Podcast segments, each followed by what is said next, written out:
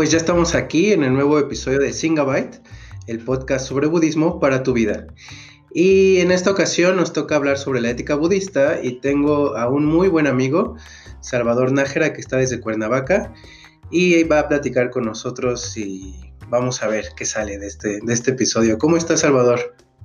Hola, muy bien, Alan, muchas gracias. Muy contento y feliz de estar aquí en tu podcast. Muchas gracias por invitarme. No, muchas gracias a ti por aceptar la invitación. Espero que no estés muy nervioso. Yo siempre estoy nervioso cuando empiezo a grabar los podcasts. Un poquito. ok, bueno, como siempre, vamos a empezar pues que nos cuentes un poco sobre ti, cómo llegaste al budismo, por qué te interesaste en el budismo. Sí, bueno, pues yo, pues como bien dices, ¿no? Este, yo llegué al budismo como a los, como a los 15 años. Yo llegué al centro budista, pero me interesé en el budismo porque experiencias que antes había tenido, ¿no? Por ejemplo, un año antes, a los 14 años, mi maestro de historia nos habló de del Buda, ¿no? Y nos habló una de las primeras enseñanzas que yo iba a escuchar, ¿no? Que es la del regalo, que quiere decir que el Buda estaba caminando y lo empiezan a insultar. Y él le pregunta a la persona, ¿no? Dice, ¿ya terminaste? Le dice, sí, ya, ya acabé. Le dice, bueno, igual, ¿qué pasa cuando alguien te da un regalo y no lo aceptas? ¿De quién es el regalo? ¿no? Le dice y la persona le dice, pues es mío, ¿no? Porque tú no lo aceptaste. Y el Buda le contesta, de igual manera, eh, tú lo que has dicho hacia mí, tus ofensas son como un regalo, ¿no? Pero yo no las quiero, entonces son tuyas. Entonces lo que quiere decir esta enseñanza es que no hay que tomarnos personalmente las cosas, ¿no? Los insultos, porque si no, entonces habremos aceptado el regalo. Entonces esa fue una de las primeras enseñanzas que escuché y me, pues me inspiró, ¿no? Me inspiró y dije, wow, yo pensaba que el Buda era, era el Buda gordo, ¿no? Pero, pero no, o sea, en esa, en esa figura, pues vi que, el Buda realmente no era el que siempre había pensado que era, ¿no?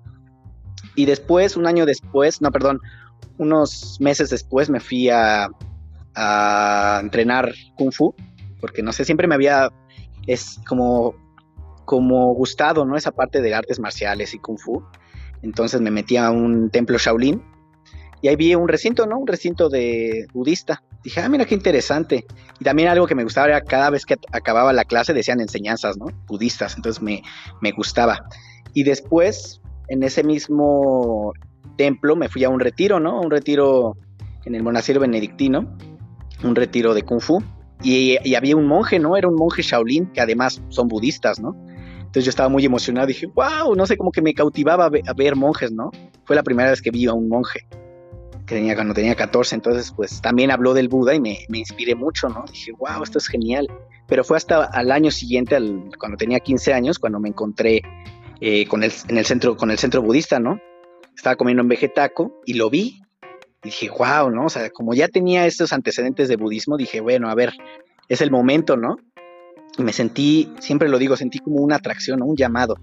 Entonces fue, fue cuando decidí entrar y pues me atendieron, ¿no? Un joven llamado Eduardo Bisuet y muy amable, entonces me dijo sobre el budismo, entonces yo me compré varios libros budistas y aparte tomé un curso con Upek Shamati, ¿no? Quien sería mi primer amigo y maestro, ¿no? Budista. Y me inspiró bastante, entonces fue cuando decidí que este era, que este iba a ser mi camino, ¿no? De por vida. Me interesa un poco o mucho la parte del llamado. ¿Qué, es este llamado? ¿Qué, te hace sentir? ¿O a qué le llamas este llamado? Porque parece que es como algo de otro mundo o como algo trascendental. Entonces me gustaría que nos aclararas un poco más sobre eso. Bueno, sí, pues para mí ese llamado, ese llamado, mira, en la tradición budista hay algo llamado eh, ¿no? O fe pero es también se le traduce luego como una confianza, ¿no? Como lo último en nosotros, que responde a lo último en el universo, ¿no? Que es como, no sé, es difícil de explicar, pero es como una tipo de intuición, ¿sabes? Una intuición que, que te guía de alguna manera, una confianza, ¿no? Que sientes que ya llegaste, ¿no? Que ya llegaste a casa. Yo justamente sentí eso, ¿no? Que cuando estaba ahí, sentí que ya había llegado a casa, ¿no? Que este era, aquí es donde pertenecía, ¿no? Entonces era como una confianza, algo que me decía, es aquí, ¿sabes? Es un poco misterioso de alguna manera. Ok, wow. Una intuición. Me gusta. Y entonces desde los 15 hasta ahora, hoy, hoy tienes 20 años, ¿es cierto? Así es. Así es. ¿Qué te ha hecho mantenerte? ¿No te has aburrido? Muchos jóvenes como tú ya se hubieran ido a, de fiestas y videojuegos y pues más cosas que, que hacen normalmente, ¿no? ¿Qué, qué, ¿Por qué no te has aburrido? Bueno, pues, pues yo creo que tiene que ver, de hecho toda mi inspiración siempre ha estado conectado con esa intuición inicial, ¿sabes? Como que esa intuición que siempre ha estado a mí, siempre me, ha guiado, ¿no? A través del tiempo y es lo que me ha hecho, pues, comprometerme, ¿no? O sea, saber que esto, que esto, pues, me, me hacía mucho sentido, ¿no? O sea, esa parte de liberarse del sufrimiento y alcanzar una libertad total y felicidad absoluta siempre, pues me ha llamado, ¿no? Entonces, más que nada, eso es lo que me ha mantenido, ¿no? En el camino, esa fe. Ok, ok. Hmm, podríamos decir, y voy a decir tal vez algo muy, ah, eh, pues misterioso, fuera de lo común, pero el budismo también cree que hay vidas pasadas o que hay renacimiento, ¿no? Es una parte importante del dogma del budismo o de la filosofía del budismo de vidas pasadas. A lo mejor a lo mejor tú en tu vida pasada fuiste también budista y simplemente en esta vida recordaste que eras budista, ¿no? Pues puede ser, ¿eh? Sí me lo he preguntado, pero realmente, pues no lo sé, ¿no? Es algo que, es algo que, que siento en lo más profundo de mi corazón. Es como, por ejemplo, este, nuestro maestro Sangarakshita, cuando lee el sutra de la, un sutra, ¿no? El sutra del diamante, ¿no? Que, que lo lee y supo que siempre había sido budista, ¿no? Entonces, pues más o menos yo también así, así lo conecto, ¿no? Puede ser. Sí, esa, hay varios momentos en la vida de un budista que se me hacen muy interesantes y un poco misteriosos. Uno de ellos es que cuando llegas sientes que llegas a casa, ¿no? Es algo que hemos platicado en los episodios pasados y, otro de ellos es de que cuando sabes que te hiciste budista, tienes la sensación de que siempre has sido budista. Claro. Entonces, esa es otra de las de las situaciones o de los fenómenos que pasa en la vida de un budista, un practicante budista, que se me hace muy interesante y que creo que es importante profundizar en ello porque nos puede dar más inspiración y más fe para continuar en el camino. Exacto. Y yo siento que es algo que, o sea, que no solo a mí, sino supongo que a todos los budistas les ha de pasar, ¿no? Saber que de alguna manera ya han estado en contacto con esto antes, ¿no? Tal vez en vidas pasadas, pero es como una confianza de eso. Muy bien, Salvador. Pues recordándole a nuestra audiencia que estamos viendo el noble sendero octuple, ya iniciamos con las cuatro nobles verdades, vimos un poco de la visión budista, las emociones budistas, el episodio pasado fue el habla budista y ahora el día de hoy vamos a ver sobre la ética budista o la acción perfecta según el Buda. Entonces, ¿qué onda con la ética budista, Salvador? ¿Cómo podríamos empezar con este tema? ¿Cómo te gustaría empezar? Bueno, pues a mí me gustaría empezar diciendo que la ética budista es una de las cosas más importantes y centrales en la en la práctica budista, ¿no? En el budismo. Realmente es la base, ¿no? De, una buena meditación y una percatación, ¿no? De la realidad. Ok, entonces es la base de una vida budista. Así lo llamo. Ok, hablaste, bueno, hablaste ahorita sobre la meditación y sobre la percatación y sobre que la vida ética es la base de una vida budista, pero para ti, ¿qué es la ética budista? Más bien, vamos a empezar por la base o por los fundamentos. ¿Qué es una ética? ¿Tienes alguna, algunos pensamientos sobre qué es la ética? Pues la ética, yo lo que he pensado es este, que es de alguna manera principios, ¿no? Que nos rigen, como que actuamos, o sea, que rigen nuestros actos, nuestras acciones. Sí, claro, por ahí los académicos mencionan que la moral son nuestros actos y la ética es la ciencia de la moral o nuestro estudio sobre nuestros propios actos. Exacto. Entonces, no todo el mundo tiene una ética porque no todo el mundo eh, reflexiona sobre sus acciones. Todo el mundo tiene una moral, pero no una ética.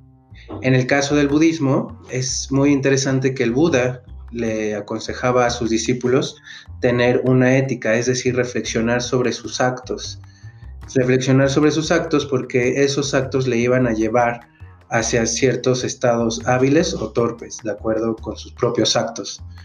Entonces, por eso me gusta la idea de que dices que la ética budista es la base de la práctica budista, ¿no? Es desde donde comenzamos. Exacto. Con eso, me gustaría que platicáramos un poco del karma y del renacimiento, que es uno de los temas taquilleros del budismo. siempre cuando hay charlas sobre el karma o libros sobre el karma, seguramente la gente lo compra o lo ve. Dinos para ti qué es el karma, Salvador. Bueno, pues mira, para mí el karma es simplemente acciones intencionadas de cuerpo, habla y mente. Eh, muchas veces se tiene el karma, en, se piensa del karma de una manera incorrecta, ¿no? Un malentendido que pensar, por ejemplo, no sé, digamos, pateo un gato y al día siguiente alguien me va a patear, ¿no? Pero no funciona así el karma no es tanto como una ley de hierro, ¿no? De causa-efecto, sino es más bien, es parte de una ley aún más grande, ¿no? Y el karma es simplemente como acción, o sea, ¿qué acción, qué acción intencionada hago, ¿no? De cuerpo hábilmente, básicamente. Ok, acción intencionada. Entonces el karma no es una especie de de Dios o de fuerza cósmica que nos va a regresar lo que hacemos a los demás? Exacto, no, no es más bien este, las acciones que, que nosotros hacemos, ¿no? De acuerdo a nuestro estado mental, y eso es muy importante, ¿no? Porque el estado mental puede ser, no sé, un estado de odio, avidez, ignorancia, o de sabiduría, compasión y generosidad. Claro. Sí, entonces no, no, es como en los memes que dicen, eh, me rompió el corazón, pero el karma existe y seguramente alguien le va a romper el corazón. Exacto. Sí, no, no.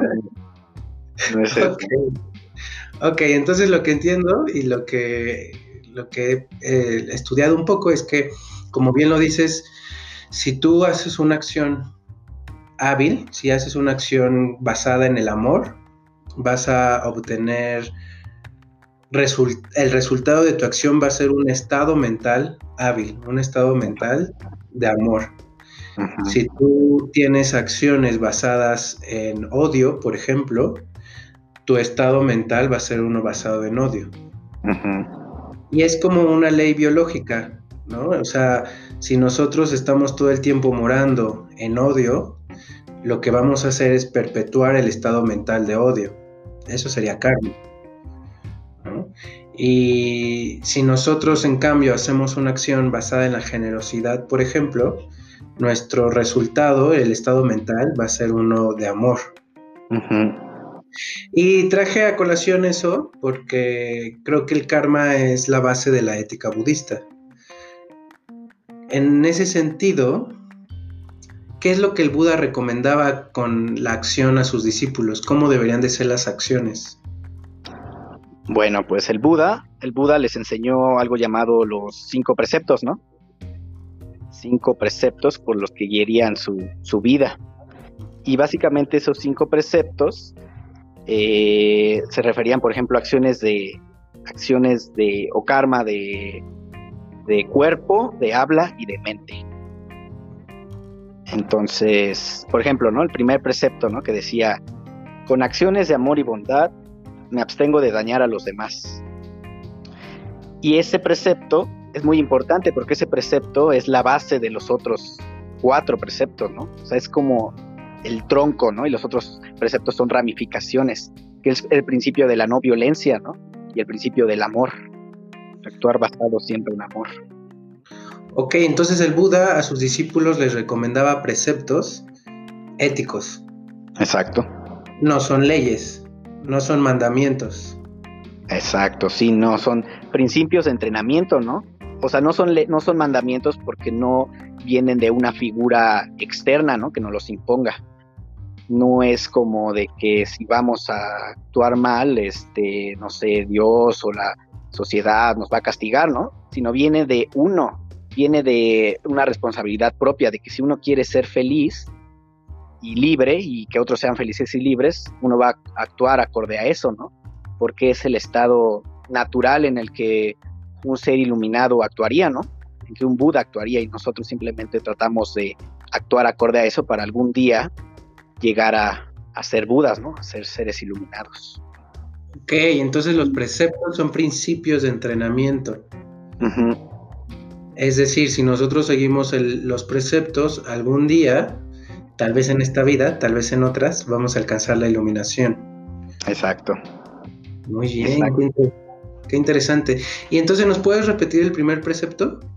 Sí, claro, el primer precepto es eh, abstenerse de hacer acciones, de cometer acciones que dañen y cultivar acciones, amor y bondad, ¿no? Acciones que ayuden a los demás. Ok, entonces el primer precepto habla del amor y de la bondad. Exacto. ¿A ti en tu vida te ha ayudado a seguir este precepto? ¿Cómo lo aplicas este precepto? Porque suena que es muy grande, ¿no? Suena que es muy... podría ser algo muy teórico.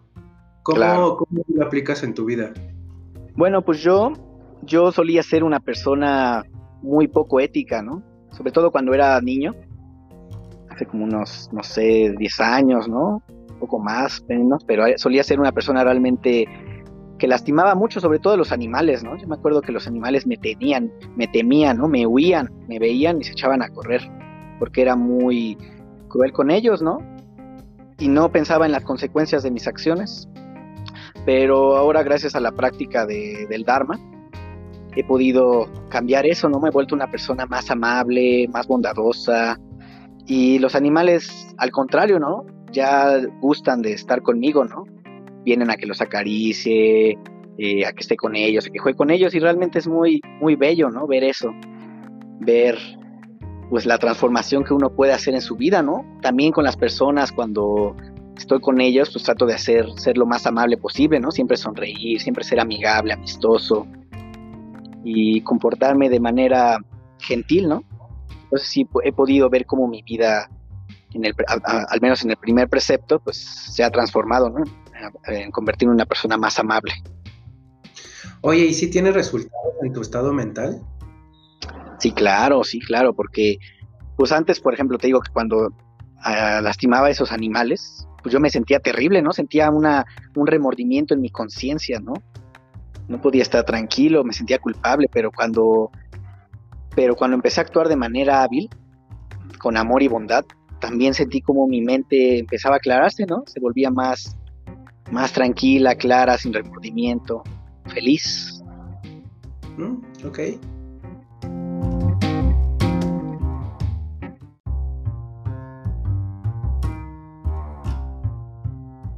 Oye, entonces platícanos, ¿cuál es el segundo precepto? Bueno, el segundo precepto es eh, ser generoso, cultivar generosidad sin límite en forma positiva y en abstinencia es abstenerse de, en forma negativa es abstenerse de tomar lo que no nos ha sido dado libremente. Y pues básicamente lo que habla este precepto es en pues ser lo más generoso posible, ¿no?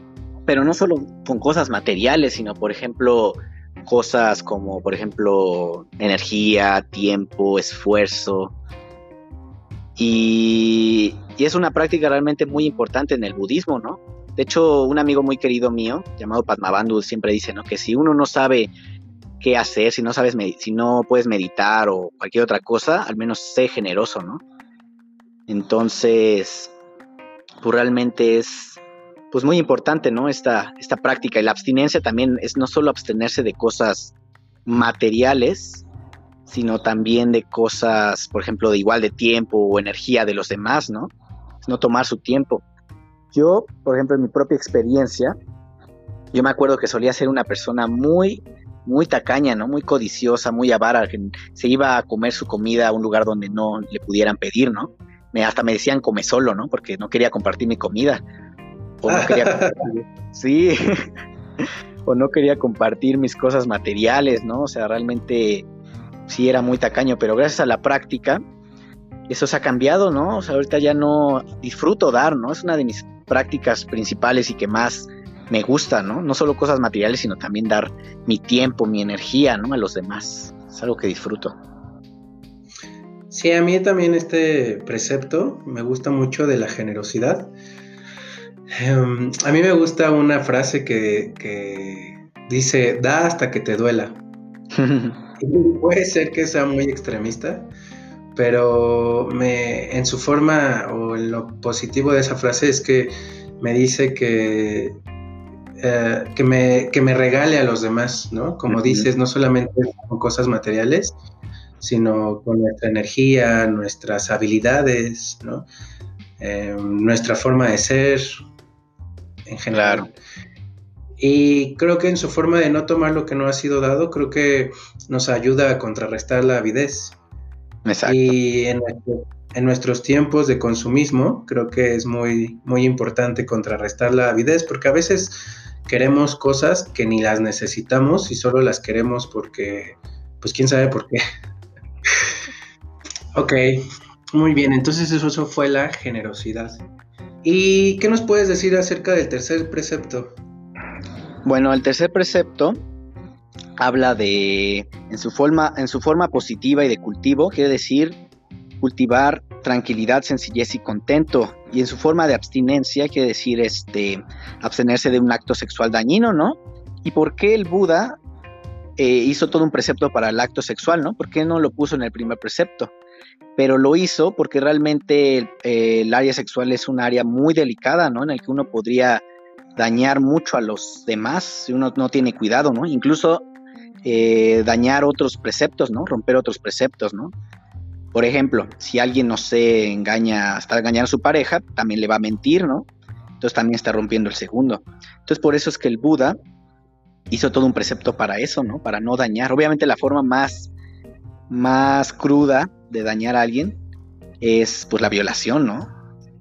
Otras formas, por ejemplo, no sé, como puede ser el chantaje, eh, la manipulación para tener sexo, cosas así, ¿no? Entonces se puede hacer mucho. O por ejemplo, si una pareja, si alguien está con pareja y tú te metes con esa pareja, también estás dañando, ¿no? Si uno tiene una novia y, se mete con otra persona, pues de alguna manera también le está dañando, ¿no? Entonces simplemente no, no dañar, ¿no? hacerlo de una manera sana, ¿no? No, no, no neurótica. Y en la parte de cultivo, pues es más que nada, es más que nada, pues cultivar la tranquilidad, sencillez y contento, ¿no? Con uno mismo. Una manera que uno no necesite estímulos externos, sino que uno esté contento, ¿no? Tan feliz que no necesite nada, ¿no? Entonces uno se va haciendo más sencillo y, y contento y estar más y estando más en paz. Ok, entonces no necesitamos ser abstemios. Pues el budismo no dice que, que el sexo sea algo malo o inmoral, ¿no? Simplemente si uno va a tener eh, relaciones sexuales, simplemente no dañar, ¿no? O sea, que no, que la manera en que uno lo haga no daña a los demás. Claro está que uno también, está la otra opción, ¿no? Que uno, hay gente que decide hacerse abstemios totales, ¿no? O sea, hacer célibes y practicar el celibato, ¿no? Y también es algo válido, ¿no? Es una práctica, de muy importante en el budismo, ¿no? Que se valora mucho el celibato. Ok, entonces están las dos partes o los dos aspectos. Se puede tener relaciones sexuales siendo budista mientras no dañes a alguien o puedes practicar la abstención del sexo. Exacto, exacto. ¿Cómo se llama esa, esa forma de práctica de abstención? Bueno, esa forma se llama, en el budismo se conoce como brahmacharya, ¿no? Que de alguna manera eh, morar en estados mentales muy muy hábiles, ¿no? Positivos. Ok. Oye, ¿y la diversidad sexual está castigada en el budismo o, el Buda hablaba en contra de las personas de orientaciones sexuales diferentes al heterosexual? No, no, eso, eso en el budismo no, no tiene implicaciones éticas, ¿no? Realmente no, no importa cómo la gente lleve a cabo eso, ¿no? Lo importante del principio es no dañar, ¿no? O sea, bienvenida a la comunidad LGBT. Exacto, sí, claro. Si no, no, el budismo no tiene ningún problema en eso. Ok, muy bien. Pues muy bien, entonces ese fue el tercer precepto. ¿Nos podrías hablar sobre el cuarto precepto? Sí, claro. Mira, el habla, el habla es este, habla de un habla, un habla que sea veraz, ¿no? Que sea, que sea veraz, o sea, no, no engañar a los demás, ¿no? Abstenerse de una habla falsa, sino ser honesto, ¿no? Tanto como lo que uno habla como uno es, ¿no? O sea, no tampoco engañar a los demás siendo alguien que uno no es, ¿no? No poniéndose máscaras, sino actuando siempre desde la honestidad. O sea, diciendo, pues, hechos, ¿no? Sobre todo. Sobre todo diciendo, este, hechos. Hechos. Los hechos, ¿no? O sea, no, no interpretar, no, no exagerar, no minimizar, ¿no? Sino decir la cosa, las cosas como son.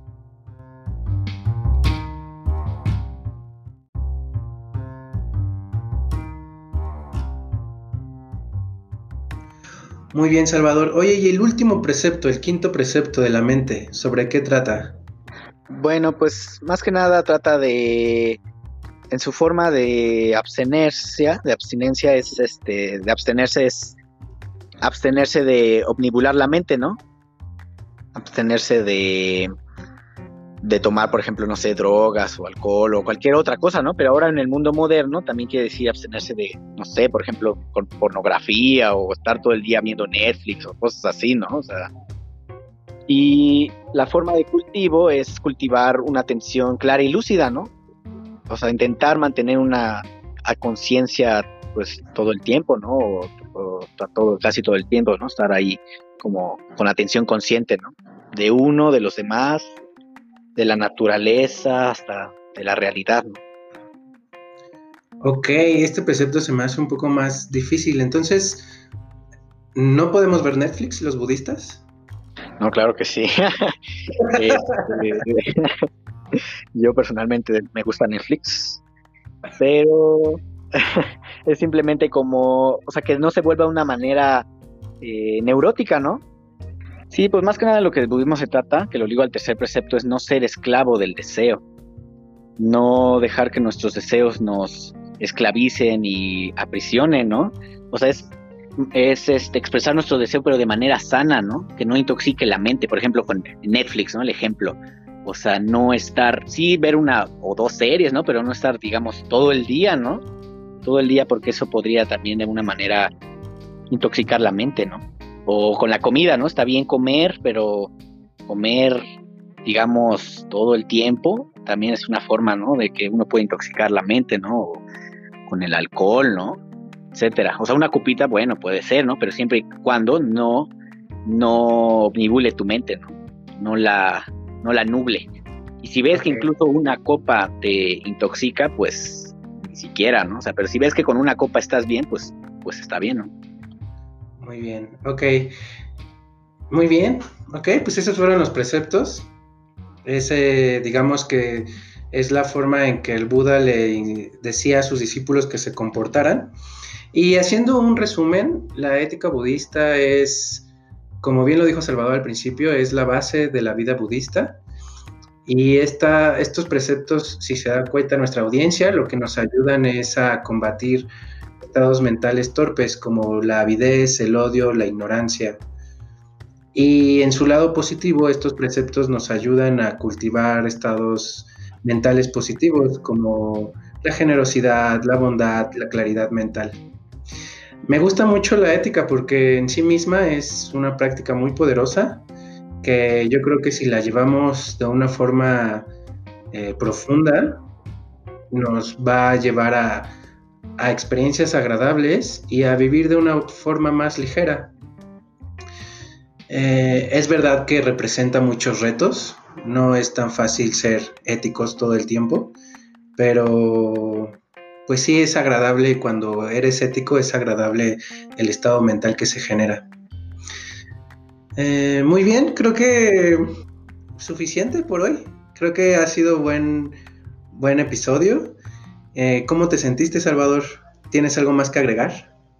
Bueno, pues yo solo quiero, me gustaría, pues yo me sentí muy bien, sentí realmente, pues fue muy, muy bueno. Este, lo disfruté mucho, gracias por invitarme. Y pues sí, simplemente me gustaría agregar unas palabras de del Buda, del Dhammapada, ¿no? Me gustaría decir unas cuantas este, versos, ¿no? Que él decía sobre, sobre la violencia y el amor. Entonces, muchas gracias. Bueno, aquí lo voy a decir a continuación. Dice el Buda, ¿no? En el capítulo de la violencia, todos los seres tiemblan ante la violencia, todos temen la muerte, todos aman la vida. Tú no mates ni seas causa de matanza. Si te ves a ti mismo en los demás, ¿a quién puedes hacer daño? ¿Qué mal puedes obrar? Aquel que busca la felicidad haciendo daño a los demás no hallará nunca la felicidad, pues tu hermano es como tú, también quiere ser feliz. No le hagas daño y cuando dejes la vida, tú también hallarás la felicidad. Y habla correctamente, así te responderán, no digas maldiciones porque regresan, las palabras violentas hieren al que grita. No es grande, no es grande el que quita la vida, sino aquel que a nadie hace daño. Muchas gracias. Muy bien, Salvador. Muy bellas palabras del Dhammapada, dices, ¿verdad? Sí, palabras del Buda. Ok, muy bien, pues muchas gracias Salvador por estar en el episodio, la verdad lo disfruté mucho y creo que fue muy educativo y espero que nuestra audiencia le haya servido estas, esta conversación. Como siempre, muchas gracias a la comunidad budista Triratna por escucharme, por su apoyo, por sus comentarios. Eh, como siempre, me siento infinitamente agradecido con la Orden Budista Triratna, mis maestros, y pues nos vemos la próxima.